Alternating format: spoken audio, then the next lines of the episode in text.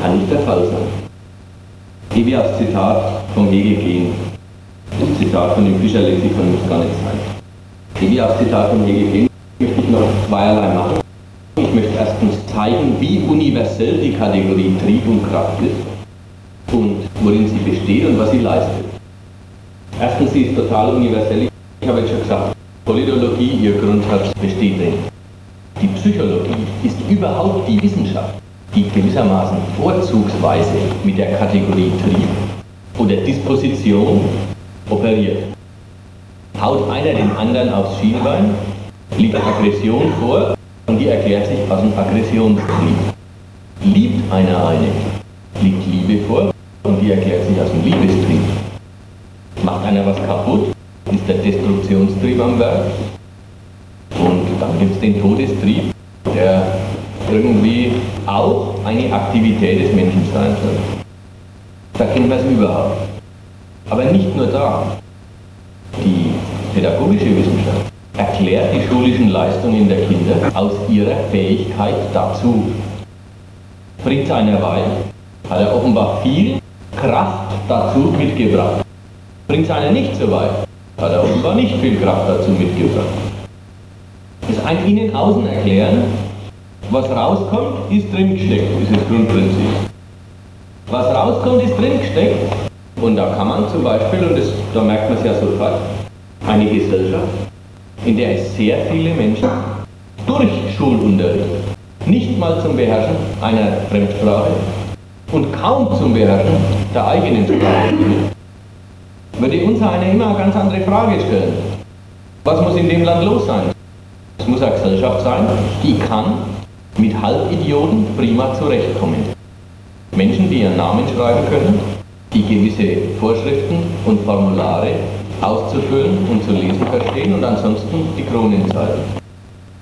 Eine Gesellschaft scheint mit solchen Leuten prima zurechtzukommen. Man würde immer fragen, man würde immer sagen, ja scheint also der Wille im Schulsystem zu was anderem nicht übermäßig ausgeprägt zu sein. Nein, die Begabungstheorie macht es auch sehr einfach. Die sagt, wenn drei Viertel der Menschen durch Schule es noch nicht mal zu einer Beherrschung der eigenen Sprache in einem höheren Sinn bringen, dann sind sie halt nicht begabt dafür. Man merkt schon, es ist eine Technik, was für notwendig zu erklären, was im Ausgangspunkt auch ein unangenehmes, ein unschönes Resultat. Zweitens, in dem steckt jetzt was drin. Die Kategorie Trieb oder Kraft oder Begabung ist eine Erklärungskategorie. Wer mit ihr operiert, will erklären. Dass man nicht ganz leugnen erstmal. Der will was. Wer sagt, da tritt einer eine Maschine bei. Das muss ich jetzt erklären. Der sagt damit, dass das ebenso ist, damit finde ich mich nicht ab. Mit dem zur Kenntnis nehmen, mit dem gibt's halt, gibt es eben. Damit wird sich nicht abgefunden.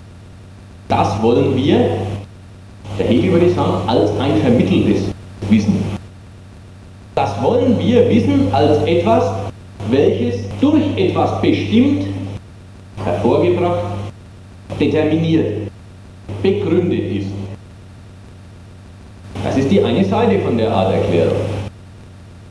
Es ist eine Erklärungskategorie, sie nimmt die Dinge nicht mehr einfach als halt gegebene, sondern sucht ihren Grund ihre Bestimmung auf.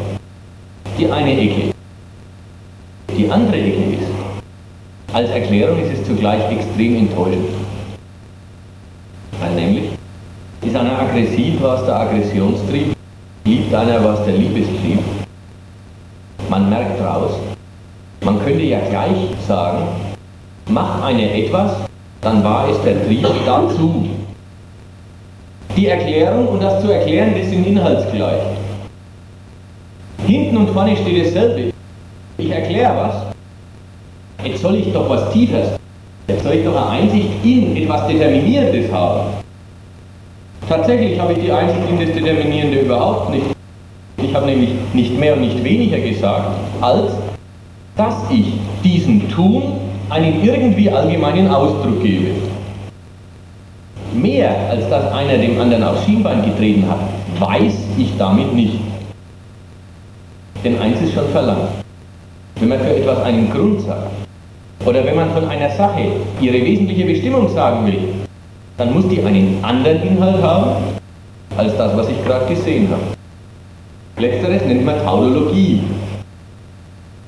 So, ungefähr das sagt jetzt der Hegel über Trieb. Trieb, Kraft, Begabung, Fähigkeit, was man sich sonst noch denken Man pflegt zu sagen, sagt der Hegel, dass die Natur der Kraft selbst unbekannt sei und nur ihre Äußerung erkannt werde. Einesfalls ist die ganze Inhaltsbestimmung der Kraft eben dieselbe als die der Äußerung. Die Erklärung einer Erscheinung als einer Kraft ist deswegen eine leere Tautologie. Was unbekannt bleiben soll, ist also in der Tat nichts als die leere Form der Reflexion in sich, wodurch allein die Kraft von der Äußerung unterschieden ist. Diese Form tut zum Inhalte und zum Gesetze, welches nur aus der Erscheinung allein erkannt werden, im geringsten nichts hinzu. Auch wird überall versichert, es solle damit über die Kraft nichts behauptet werden. Es ist also nicht abzusehen, warum die Form der Kraft in die Wissenschaften eingeführt worden ist. In dem Zitat ist eigentlich nichts schwierig als vielleicht die Formulierung leere Reflexion in sich. Die Kraft ist, oder die Erklärung einer Äußerung aus der Kraft ist eine leere Reflexion in sich. Ich erkläre schnell die Formulierung. Reflexion heißt beziehen, Beziehung. Also die Erklärung einer Sache durch eine andere ist, sie auf was anderes beziehen. Erste. Zweiter Schritt. Es gibt jetzt aber eine andere Reflexion. Es ist die Reflexion auf gar nichts anderes, sondern auf sich selber. Also die Erscheinung, einer tritt dem anderen aufs Schienbein, wird erklärt durch die Kraft am anderen aufs Schienbein oder den Aggressionstrieb. Er sagt der Hegel, das ist jetzt eine Reflexion, aber es ist eine Reflexion ja in sich selber. Es kommt ja gar kein neuer Inhalt. Die Reflexion ist keine Reflexion auf was anderes, sondern es ist eine Reflexion in sich, weil kein anderer Inhalt kommt. Sagt der Hegel dazu, ist eine leere Reflexion in sich. Vorgreifen mache ich auf das aufmerksam. Die Erklärung einer Sache aus ihrem Begriff ist auch eine Reflexion in sich, aber keine leere Reflexion in sich. Das ist schon noch nicht einfach dasselbe. Sich und leere Reflexion in sich. Es hat zu unserer vorigen Betrachtung nichts hinzugefügt. Es ging jetzt nur darum, gewissermaßen die Wörter vom Hegel sich klarzumachen, dass einem nicht gewissermaßen Mai erklären und das Zitat als völlig heterogen erscheint. Der Hegel ist damit aber noch nicht ganz fertig. Er macht noch weiter. Und wenn man mal sagen will, Dialektik ist erstens dieses Prinzip des immanenten Weiterdenkens von Gedanken.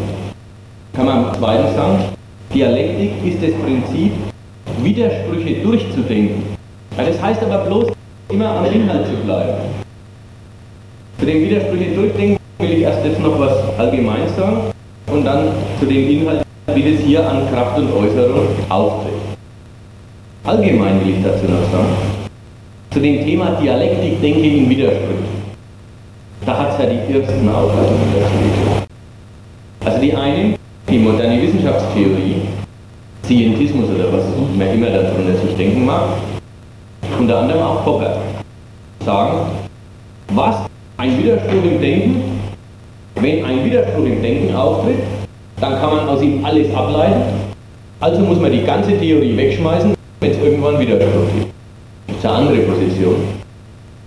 Das ist die vom Adorno. Der Adorno sagt, Widerspruch. Das ist doch die Signatur der Wahrheit.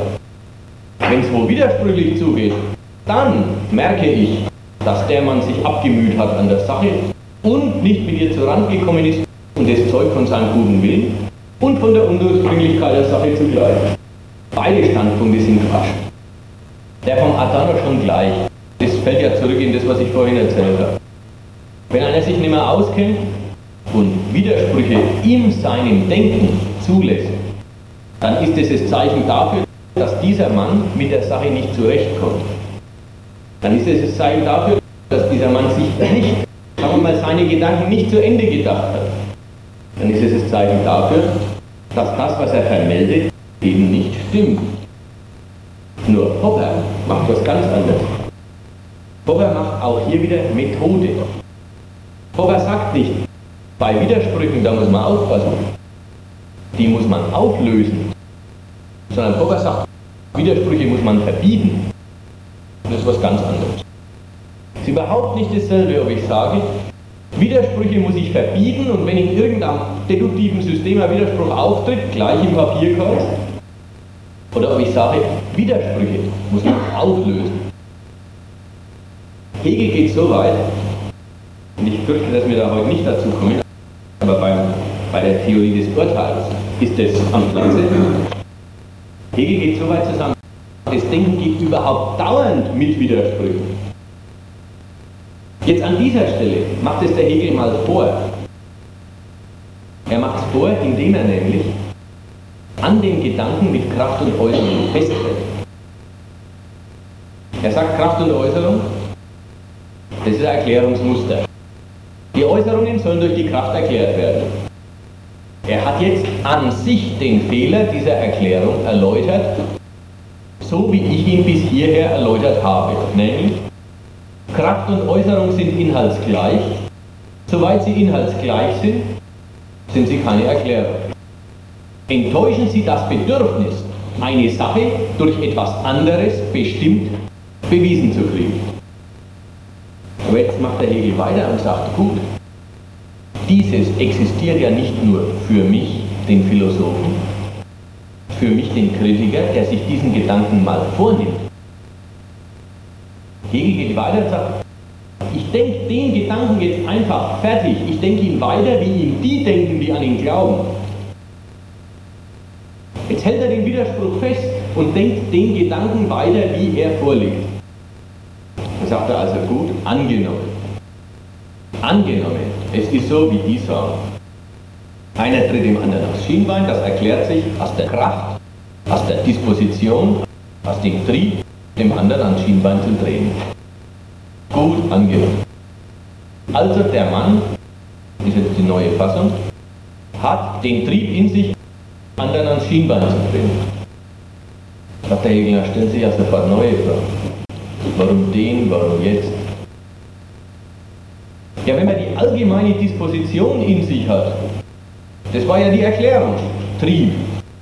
Wenn man die allgemeine Disposition in sich hat, irgendeine Äußerung hervorzubringen, stellt sich sofort die Frage, ja gut, aber jetzt und hier, warum die Äußerung, warum an der Stelle, warum bei dem Menschen?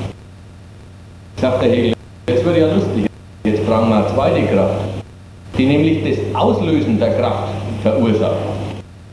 Also muss eine zweite Kraft her. Eine Auslösungskraft. Blöderweise hat die Auslösungskraft denselben Widerspruch nochmal an sich. Also gut, jetzt gibt es im Menschen erstens die Kraft, zweitens die Auslösungskraft. Fragst du dich wieder, und warum wirkt die Auslösungskraft jetzt nicht da drauf? Und so zu. Jetzt zeigt der Hegel, dass nicht nur gewissermaßen die Betrachtung dieser Erklärungsweise vom Standpunkt ihrer Erklärungstauglichkeit, also vom Standpunkt für uns, für den Betrachter, keine taugliche Erklärung ist, sondern dass sie auch für sich, für den, der an sie glaubt, ihren Mangel ihm zeigen muss. Nämlich dadurch, dass sie zu einer notwendigen Unabgeschlossenheit dieses Erklärens führt. Ihr kennt es zum Beispiel, das geht auch so. Also es alles, das ist erfunden. Das Bedürfnis pflegt die Psychologie sehr. An die Psychologie, die eine Hälfte der Psychologen sagen, es gibt Triebe. Die andere Hälfte der Psychologen sagen, aber Triebe, Triebe, Triebe, was innerliches, können wir eh nicht sehen. Die Behavioristen, die Empiristen, sieht man eh nicht die Triebe. Kann es ja auch wurscht sein. Uns geht es um die Auslösung. Ich habe eine zweite Theorie, die heißt Reizreaktion. Es gibt also die zweite, es gibt das die Trieblehre hat direkt das Bedürfnis geschaffen zu sagen, naja, aber dann gibt es ja immer noch die Frage, und warum jetzt und hier? Also machen wir eine zweite Theorie. Die heißt, wir machen jetzt nur noch das Jetzt und Hier. Das eine sagt, er macht Reizreaktion, er sagt, wenn man auf einen Knopf drückt, dann kommt dem Hund der Speichel. Warum der dem kommt, geht mich überhaupt nichts an, ist mir völlig wurscht. Er kommt. Ich kann die Auslösung erklären, sofort stürzt sich wieder die andere Partei drauf und sagt, tja, aber warum führen die Auslösung zu dem Resultat? Da sagt das Kinder drauf, Konditionierung. Konditionierung ist eine ausweichende Erklärung. Die Erklärung soll ja sein, wie geht denn jetzt eigentlich die Brücke von Auslöser zu Resultat? Was bräuchte der gute Skinner? Er bräuchte wieder eine Kraft. Kurzum, die beiden falschen Erklärungen können prima und in einem ewigen Streit miteinander sich befinden, weil jede den reziproken Mangel zur anderen notwendig an sich hat. Und jede schlechte Erklärung verweist immer auf die dagegen streitende andere Schule. Zweites Beispiel, das auch jeder kennt. In der Pädagogik gibt es den ewigen Streit, wenn die Schüler nichts lernen, ob es eigentlich die Begabung oder ob es die Umwelt war. Genau dasselbe Gedanke. Ja, Begabung schon, aber waren denn auch die Auslösungsbedingungen zur Geltendmachung der Begabung vorhanden? Und, und, und. Genau dasselbe wieder. Ja, ohne Auslösung nützt doch die Kraft nichts. Aber auch umgekehrt.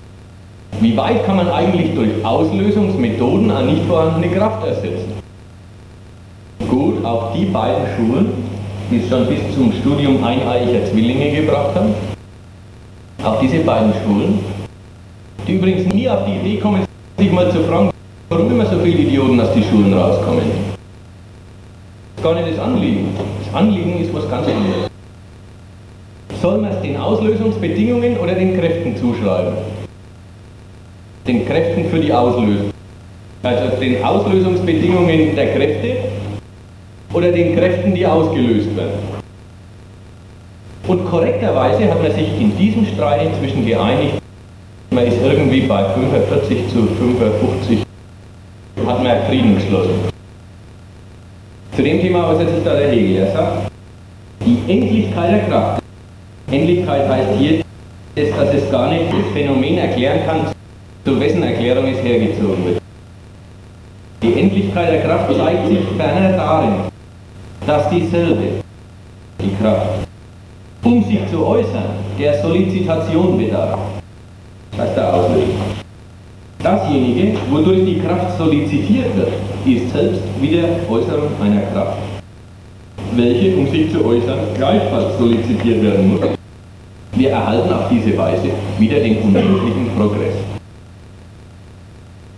Also was ich vorführen will ist, wenn man schon sich die Frage stellt, die überflüssige Frage, was ist Dialektik, dann muss man immer sagen, das zum Beispiel ist Dialektik. Nämlich, also dann kommt erstens raus, es ist dasselbe wie Denken. Zweitens, wir sind auf einem besonderen Feld. Wir denken nicht über Sachen, sondern über die Argumente oder über die Kategorien des Denkens denken wir gerade. Bei denen aber ist es genau dasselbe. Dialektik heißt, die Kategorien des Denkens nach ihren eigenen Bestimmungen und in der Konsequenz ihrer eigenen Bestimmungen durchzudenken. Sonst nichts. Wie gesagt, das führt zu zweierlei. Es führt erstens dazu, dass der Hegel es dazu bringt, zu sagen, die Erklärung taugt nichts, merke ich ja. Eine Sache ist durch sich selber bestimmt worden, also nicht bestimmt worden. Und zweitens, und das weiß nicht nur ich, Hegel, sondern das merken die, die an diese Erklärungsweise glauben, sogar selber. Nur zirkeln sie sich in ihrem Widerspruch endlos fort. Das ist ungenügend, das merken auch sie dadurch, dass sie immer eine zweite Theorie zur ersten brauchen zweite Ecke dieser Erklärungen will ich erläutern. Mit den beiden Sachen und mit auch noch mit der dritten gewissermaßen die Grundlage dafür legen, dass wir mal drüber reden, was eigentlich Wissenschaft soll, was ihr Auftrag eigentlich ist, was sie eigentlich leistet. Aber davon später. Jetzt zur Kategorie der Möglichkeit. Auch die Kategorie der Möglichkeit ist eine eminent beliebte Erklärungskategorie wo man hinkommt, auch wiederum, alle beherrschen dieses Argument. Die Möglichkeit, um die geht es doch. Übrigens beim Kant selber schon, das Erkenntnisvermögen. Das ist schon Wie steht es denn eigentlich mit der Möglichkeit zu erkennen? Aber wenn du zu den Politologen kommst und Faschismus diskutiert wird, dann heißt die Frage viel weniger Faschismus, was ist das? Und viel mehr heißt, wie war Faschismus möglich? Aber es heißt dann auch gleich mal, Goethe, ohne Goethe wäre die Klassik unmöglich. Und dazu, mit der Kategorie Möglichkeit wird schwer rum erklärt. Ich möchte dazu was sagen. Die Kategorie der Möglichkeit ist eine Erklärungskategorie. Sie hat also durchaus dasselbe an sich wie, wie das, was ich vorher gesagt habe. Wer sagt, also meinetwegen, es gibt einen Verkehrsunfall. Naja, beim Verkehrsunfall ist ja fast noch reell. Ne? Meinetwegen, es gibt den Faschismus. Und dann fragt einer, wie war der möglich? Sagt er auch mit seiner puren Praktizität, dass es ihn gibt, will ich mich nicht zufrieden geben. Nein, nein. Da will ich schon die Hintergründe wissen. Aber er stellt nicht die Frage, Faschismus, was wollen die? Was waren deren Absicht? Warum hatten sie diese Absicht? Sondern der fragt anders. Der fragt, als ob er das schon wüsste, was Faschismus ist, was da dazugehört, was die wollen, die Faschisten. Alles das, tut er so, das wüsste er genau. Aber dann fragt er sich was anderes. Da fragt er sich nach, wodurch war das möglich? Er fragt sich was komisches. Er fragt sich nämlich nicht nach der Natur oder der Eigenart der Sache, über die er nachdenkt, sondern nach ihrem In der Welt sein. Ganz schwieriger Gedanke, was da gefragt wird. Der, der tut so als, was der Faschismus ist, was die machen, was die wollen, was die Ziele sind. Alles gegessen. Aber wie konnte das in die Welt kommen? Fragt er. Wer, wer die Möglichkeit einer Sache wissen will, der will nicht wissen, was sie ist und so weiter, sondern der will fragen, wie konnte diese Möglichkeit Wirklichkeit werden? Wodurch? Durch ihre Möglichkeit. Das ist ein richtig schwerer Gedanke. Wenn man fragt nach der Möglichkeit, und gerade der Kant übrigens ist der Obermeister davon, die Bedingung der Möglichkeit will er immer wissen. Wie ist ein kategorischer Imperativ möglich, sagt er. Da hört man eins raus, dass der kategorische Imperativ eine feine Sache ist. Dass er also sein soll, wenn er denn zu haben wäre. Jederzeit. Aber ob er möglich ist, das fragt man sich. Ob er also in der Welt sein kann. Ob er bloß eine Idee ist oder Realität. Wer nach der Möglichkeit einer Sache fragt, der fragt nach dem Unterschied von bloßem Gedanken und Realität einer Sache. Jetzt kommt natürlich, wird die Erklärung angestrengt. In diesem Sinn handelt es sich um eine Erklärungskategorie.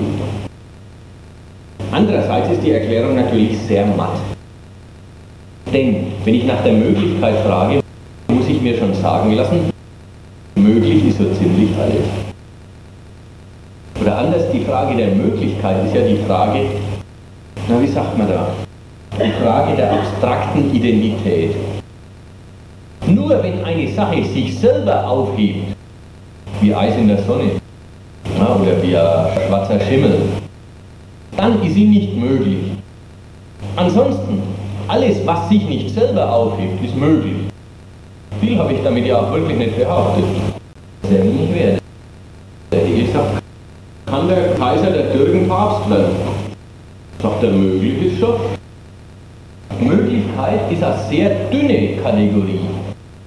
Das, was man prüft, wenn man die Möglichkeit einer Sache prüft, man prüft was eminent Dünnes. Nämlich nur, ob sie sich nicht selber widerspricht. Wir mal das Hegel-Zitat. Auch hier ist der Hegel wieder die Auskunftsinstanz. Klar, ich oder wir wollen sagen, wenn wir in das Seminar kommen und da sagt einer, Faschismus, wie war der Faschismus möglich? Da wollen wir schon sagen, Mann, hör mal schon raus. Mann, erstens, du bist Demokrat. Zweitens, du hältst es für einen Unfall. Drittens, du willst gar nicht wissen, was Faschismus ist, sondern fragst dich nach irgendeiner Sonderbedingung, dieses unmögliche Zeug in die Welt gebracht hat. Ist auch klar. Das ist die ganze Fragestellung. Deswegen geht es ja auch weiter. Wodurch war Faschismus möglich? Da geht's los. Durch den Versailler Frieden, durch die hohen Arbeitslosenzahlen damals, dadurch, dass das Geld nichts mehr wert war und so weiter. Man hört ja dann was. Lauter Missgeschicke. Faschismus war möglich als einziger Unfall, ist die Antwort. Und die Antwort muss es auch sein, denn die Frau wollte ihn ja schon als Unfall wissen. Jedenfalls, wir brauchen den Hegel nicht, um das rauszuhören. Wenn jemand fragt, wie war der Faschismus möglich? Aber wir können beim Hegel ein für alle Mal die Kritik der Kategorie Möglichkeit nachlesen. Das schon. Steht da. Weil die Möglichkeit gegen das Konkrete als Wirkliches die bloße Form der Identität mit sich ist, so ist die Regel für dieselbe nur, dass etwas sich in sich nicht widerspricht. Und so ist alles möglich. Denn allen Inhalte kann diese Form der Identität durch die Abstraktion gegeben werden. Aber alles ist ebenso sehr unmöglich. Und allen Inhalte, da er ein konkretes ist, kann die Bestimmtheit als bestimmter Gegensatz und damit als Widerspruch gefasst werden. Es gibt daher kein leereres Reden als das von solcher Möglichkeit und Unmöglichkeit. Insbesondere muss der Philosophie von dem aufzeigen, dass etwas möglich oder dass auch noch etwas anderes möglich und dass etwas, wie man es auch ausdrückt, denkbar sei, nicht die Rede sei. Der Geschichtsschreiber ist ebenso sehr unmittelbar daran angewiesen, diese für sich auch schon als unwahr erklärte Kategorie nicht zu gebrauchen. Aber der Scharfsinn des leeren Verstandes gefällt sich am meisten in dem hohlen Ersinnen von Möglichkeiten und recht vielen Möglichkeiten. Der Hegel schimpft, er wusste auch, dass er da Gegner hat auf dem Feld. Er wusste nicht, dass die Durchsetzung der modernen Wissenschaften überhaupt in der Beseitigung von allen anderen als solchen Zeug besteht hatte die erste logische Form. Kraft, Trieb. Hatte die erste logische Form. Und der Hegel schon Kraft, es ist nicht einzusehen, wieso das eigentlich in der Wissenschaft gebraucht wird. Eine klare Antwort erhalten. Es ist ein Verfahren, mit dem man etwas als notwendig darstellt, ohne dass eine sachliche Notwendigkeit dafür vorliegt. Oder sagen wir richtiger, ohne dass der, der so redet, eine sachliche Notwendigkeit wüsste. Wenn ich sage, warum sind so viele Kinder so dumm? Begabung, ja, da habe ich eine Notwendigkeit gesagt kriegt, ohne dass der, der darüber redet, eine Notwendigkeit wüsste. Wenn ich frage, warum hat er den aufs Schienbein und der sagt Aggressionstrieb, dann ist derselbe Fall. Wenn ich sage, warum gibt es einen Staat und ich kriege die Antwort, den gibt es von Natur. Der Mensch ist ein von Natur aus datenkriegendes Wesen. Was habe ich gekriegt? Die Form der Notwendigkeit, ohne dass der Mensch einen Grund für einen Staat wüsste. Die Frage vom Hegel ist es nicht einzusehen, warum derlei Kategorien in die Wissenschaft eingeführt worden sind. Ist insofern, wie sagt man da, naiv rationalistisch. Die sind eingeführt worden nicht wegen ihrer Wahrheit, da ist nämlich nicht weit her damit, sondern wegen ihrem ideologischen Nutzen. Dafür sind sie unersetzlich. Wenn man den Staat, ohne dass man weiß, wozu er gut ist, für notwendig erklären will, braucht man sich bloß an das Argument halten. Kommt von der Natur. Mit der Möglichkeit haben wir ein anderes Argument.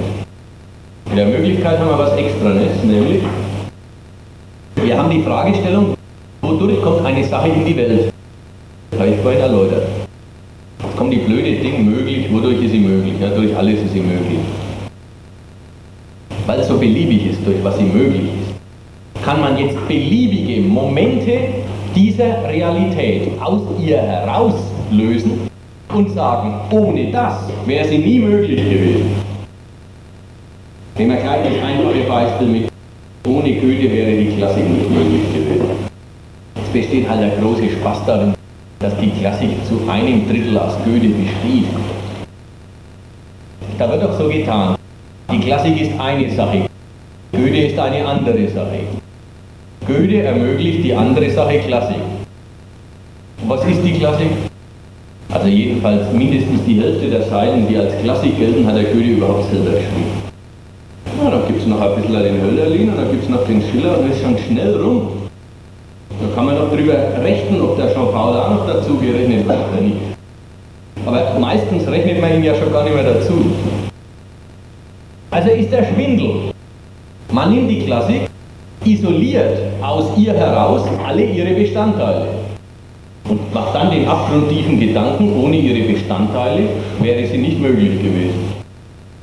Das mit demselben Recht kann man sagen, ohne Schiller wäre die Klasse nicht, nicht möglich gewesen. Selbstverständlich wäre sie ohne Schiller nicht möglich gewesen. Denn wir wissen doch, Schiller gehört zur Klassik. Und ohne Schiller wäre sie nicht das, was sie ist.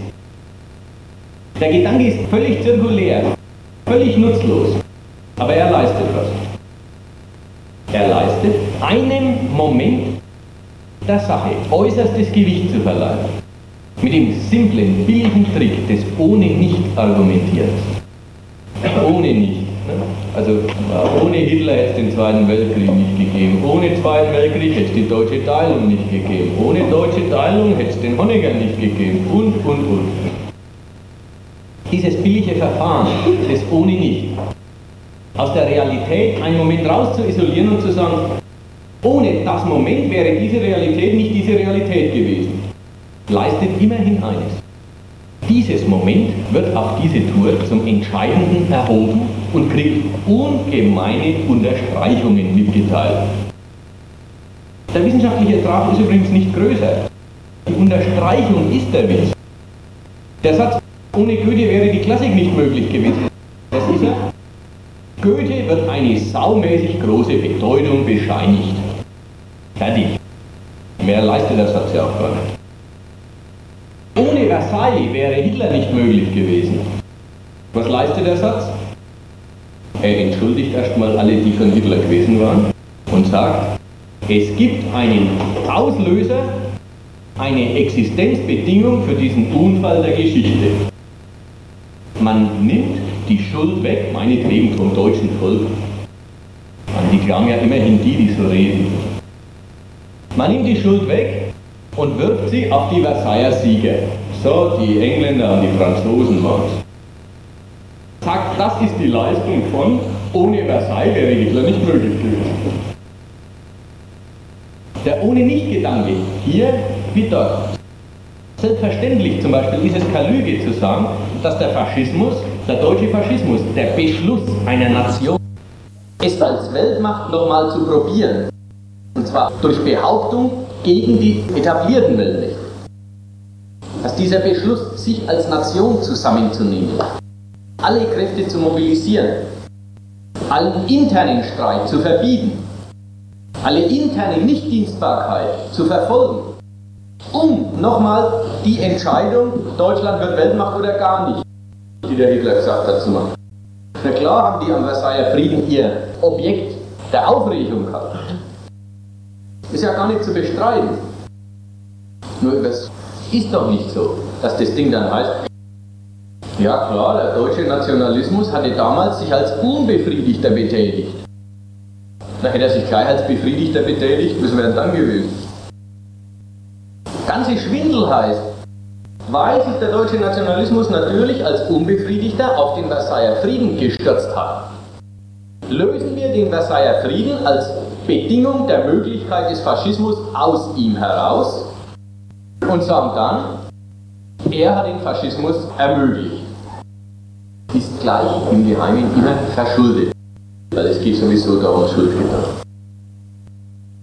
Haben wir in der Erklärung abgehakt.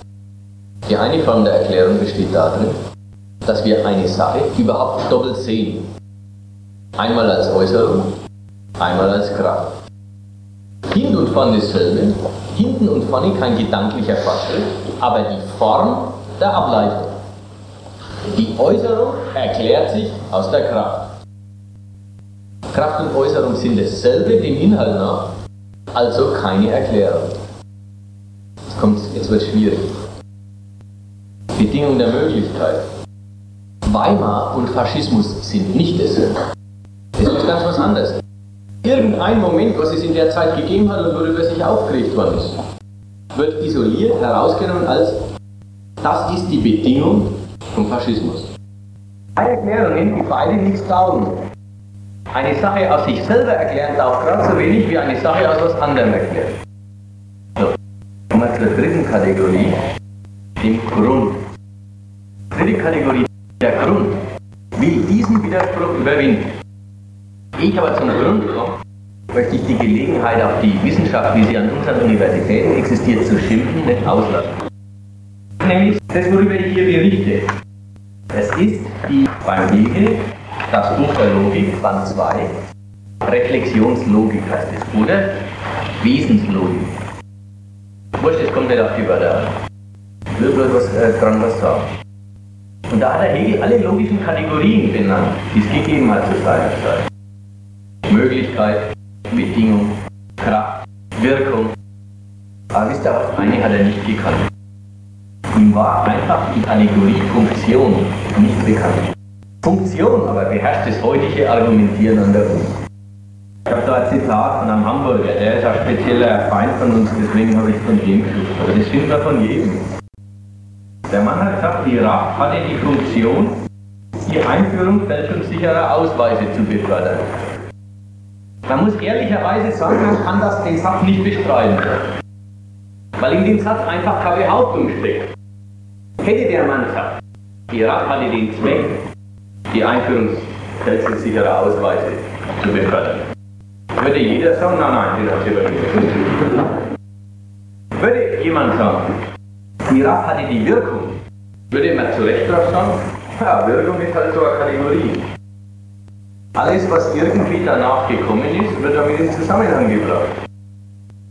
Hätte er gesagt, die RAF hatte die Begabung oder die Fähigkeit, ja, man gleich nein, der hat gesagt Funktion. Funktion in der modernen Wissenschaft ist eine Schlamperkategorie.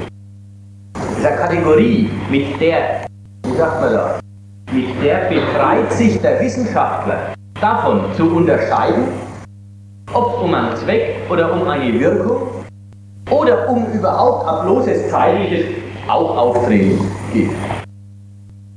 Funktion ist eine Kritärkategorie des Denkens. Es ist nämlich die Exkulpation vom Bestimmen. Mit Funktion kann man alles und jedes in ein Verhältnis rücken. Und behauptet haben wir ja weiter gerade. Ich weiß nicht, ob es an der Wiederung genauso ist wie bei uns. Wenn bei uns an der Universität einer sich meldet und sagt, ah, bitte Herr Professor, das war doch jetzt eine Wirkung und keine Absicht. Und der anders mal meldet man sich und sagt, das aber war doch die Absicht der NATO und keine Reaktion. Und ein drittes Mal meldet man sich und sagt, es ist doch der Zweck der Institution, dann entlarvt man sich als Kommunist. An den Universitäten sind einfach die Kategorien Zweck, Wirkung, Absicht ausgestorben. Nur wir sind noch angewiesen auf die Unterscheidung. Weil nur wir ein anderes gedankliches Verhältnis zu den Objekten einnehmen, die da besprochen werden. Die anderen können mit der Funktion, mit der Kategorie Funktion, allem und jedem ein Gewicht für alles und jedes bescheinigen. Da wird gesagt, die langen Haare der 70er hatten die Funktion, überlebte Normen zu beseitigen. Zack, ein Plus, eine Gratulation an die langen Haare und die Geschichte ist schon wieder fertig. Ob die Langhaarigen die Absicht gehabt haben, ist wirklich sehr zu bezweifeln. Da wird sowas wie das über die RAF gesagt. Da wird gesagt, Strafe hat die Funktion, die Geltung der Normen in Erinnerung zu rufen. Ein reiner Unsinn über die Strafe. Aber immerhin, sie rufen die Geltung der Normen, rufen sie schon unübersehbar in Erinnerung. Niemand kann leugnen, dass wenn die auf dem Platz wen aufhängen, dass jemand sagt, warum sie wirklich wen aufhängen, der Staat. Der Staat lässt nichts durchgehen. Das kann man nicht leugnen, aber das ist nicht der Grund des Aufhängens. Auch nicht der Grund unserer Art humanen Strafen. Nur wir sind noch angewiesen auf die Unterscheidung. Was ist hier der Zweck? Was ist hier die Wirkung? Was ist die Absicht? Was ist eine betätigte Wirkung, ohne dass man sie die Absicht hat? Weil man nämlich aus Sachzwang und wegen der Rolle, die man spielt, objektiv schon den Zweck befördert. Arbeiter tun durch mehr Abliefern von Arbeit, Überstunden, tun das Angebot der Unternehmer nach, oder die Nachfrage der Unternehmer nach Arbeit übermäßig befriedigen und damit selber zur Arbeitslosigkeit beitragen. Meine Pflicht. So Gedanke. Da kann man sagen, das ist weder die Absicht, dass man der Überstunden macht, noch ist es im engeren Sinn. Es ist überhaupt nicht sein Zweck. Es ist aber eine Wirkung. Und zwar deswegen, weil es seine objektive Rolle schon so ist. Und so weiter. Aber die Unterscheidungen, die braucht man, wenn man Zwecke in der Welt, um es mal ganz hart zu sagen, wenn man Freund und Feind geistig scheiden will, braucht man diese Kategorien. Und die Wissenschaft kann mit ihnen nichts mehr anfangen. Vor allen Dingen, sie versteht sie gar nicht. Es kommt vor, dass in öffentlichen Debatten einer sagt, das war doch keine Funktion, das war der Zweck. Sagt einer, nee, macht doch nichts. Ja, was ist der Zweck? Das nächste Mal sagt man, war die Wirkung. Kann er sagen, ja, ich verstehe sie gar nicht, was wollen sie nicht mehr? Es ist ihnen einfach gleichgültig. Gut, das ist diese Schlamper-Kategorie Funktion. Sakletin-Kategorie, die nicht mehr widerlegt werden kann, weil sie nichts behauptet. Zum dritten Punkt, zu C. Also eine Erklärung, die die Sache mit sich selber erklärt, ist nichts. Eine Erklärung, die die Sache auf eine Bedingung zurückführt, ist auch nichts, weil aus der Bedingung folgt noch lange nicht die Sache. Wenn ich sage, die Eisenbahn ist eine Bedingung des Hitlertums, weil der hat seine Wahlkämpfe immer mit dem Zug, oder das Flugzeug ist eine Bedingung des Hitlertums.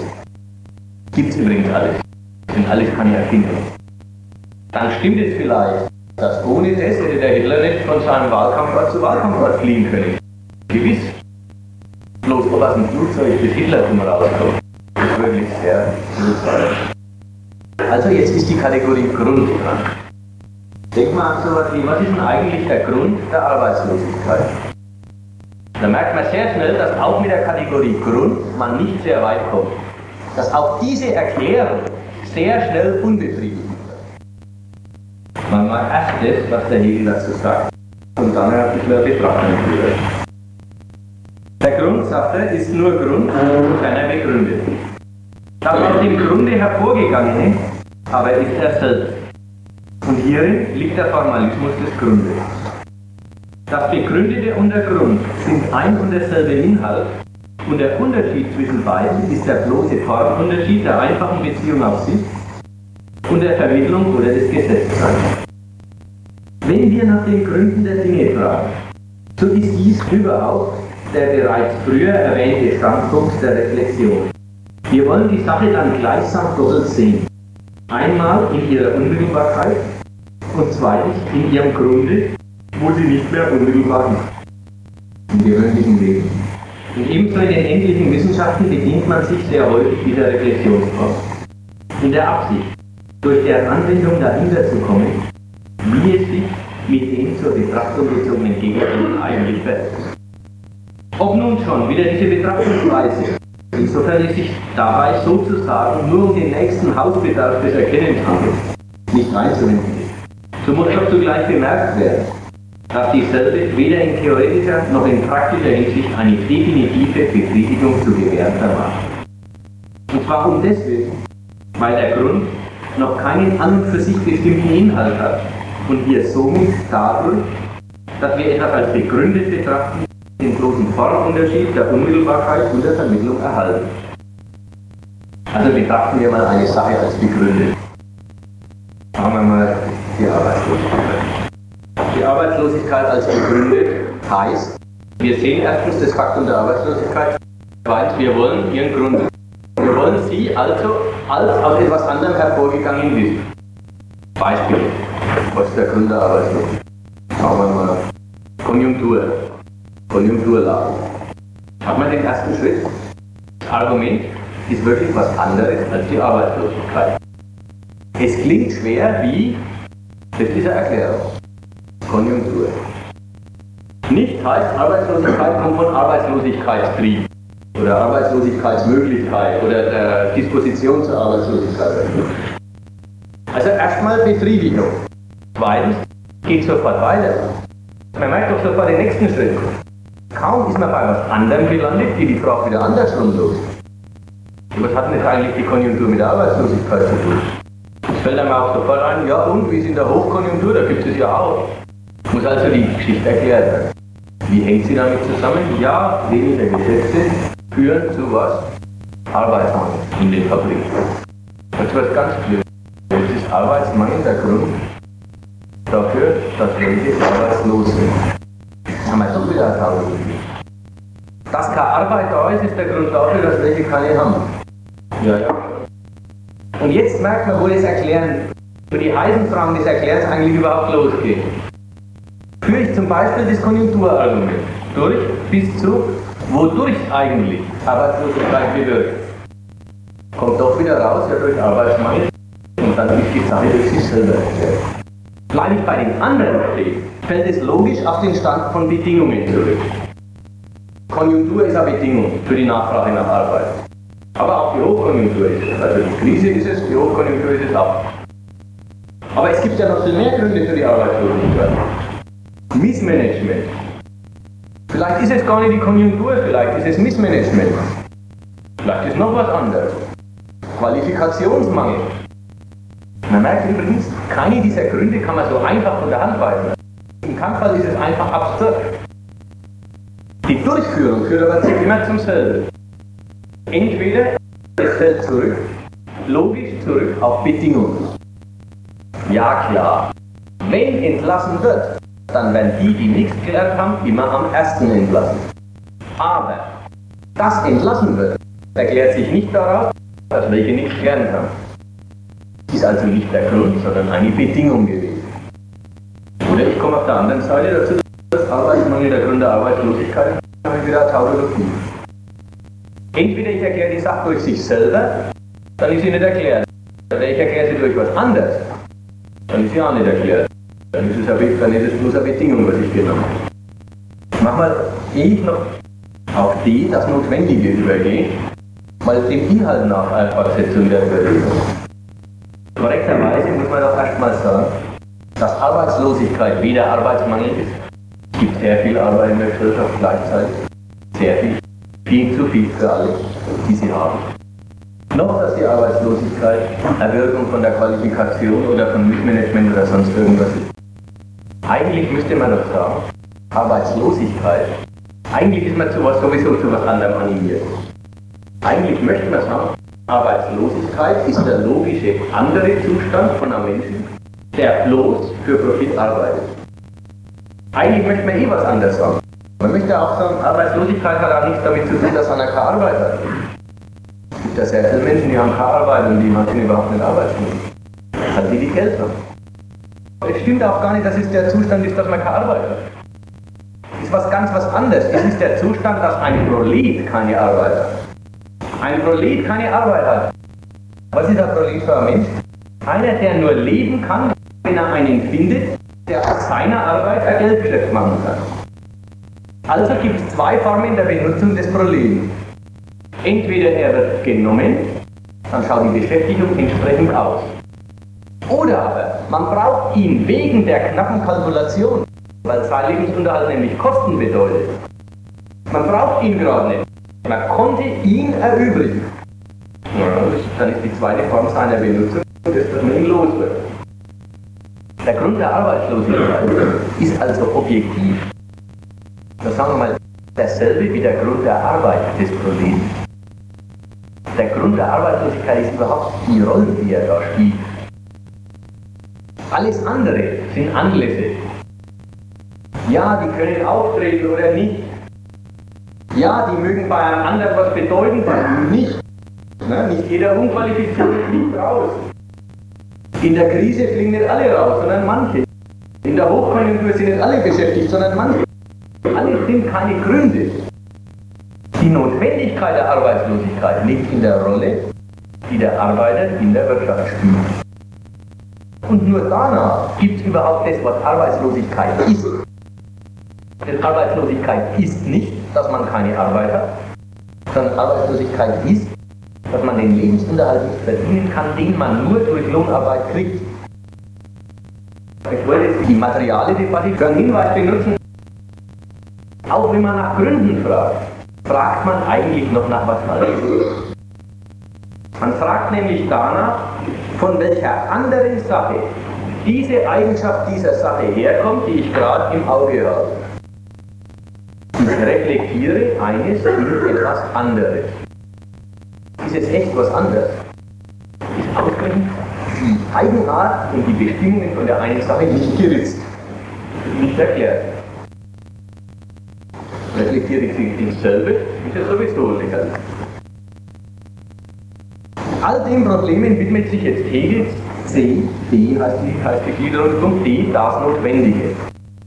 Und ich sage gleich, was jetzt ist es 10 Uhr, von vornherein äh, abseitiges Unternehmen gewesen, jetzt zurückzumachen. Ich mache jetzt das über das Notwendige und den Begriff und noch ein paar allgemeine Bemerkungen dazu. Und dann ist die Veranstaltung für heute erledigt. Wir haben einen, ich speziell aber einen Fehler im Organisieren gemacht. Man hätte gleich zwei Abende ankündigen müssen. Kann es jetzt zwischenrein mal sagen. Wir wären interessiert, dass wir morgen Abend den Rest erleben. Jetzt, heute wurde gemacht. Was ist Dialektik erstmal als Verhältnis zur Erkenntnistheorie wie beim Kant? Nämlich die Zurückweisung des ganzen Methodenzeugs. Dialektik ist das immanente Prinzip. Dialektik ist, dass man Gedanken nur an sich selber messen kann. Weil Dialektik ist das Durchdenken von falschen Erklärungskategorien. Das war Römisch 2, jetzt den großen Teil des Abends beansprucht hat. Römisch 3 ist ein neues Thema, das heißt nämlich, Dialektik taugt höchstens noch zur Widerlegung des Selbstverständnisses moderner Wissenschaften, also dessen, was als Wissenschaftstheorie läuft. Dessen, was die moderne Wissenschaft an unserer Universität für eine Meinung hat von den Kategorien der Wissenschaft, die jetzt die ganz grundsätzlichen sind, Begriff, Urteil, Schluss. Es kommt was raus. Die moderne Wissenschaft kennt die gar nicht mehr. Die heißen einfach so. Satz kennt man. Satzwort. Wissenschaft ist zum Beispiel ein Gebilde aus Sätzen von den Sätzen Man kennt die ganzen Kategorien gar nicht mehr. Es soll morgen sollte also ein Vergleich stattfinden. Was die Kategorien der Wissenschaftstheorie, jetzt nicht mehr bis hierher waren die Kategorien der Wissenschaft. Fähigkeit, Trieb, Möglichkeit. Morgen sollte behandelt werden, was sind die Kategorien der Wissenschaftstheorie? Also im engeren Sinn, was Philosophen kennen. Was ist eine Theorie? Wie geht eine Theorie? Was ist ein formaler Schluss? Was ist formale Logik? Wer sowas, was ist dagegen? Es kam schließlich zu keiner Fortsetzung, weil es nicht gelungen ist, in den Hörsaal aufzutreten.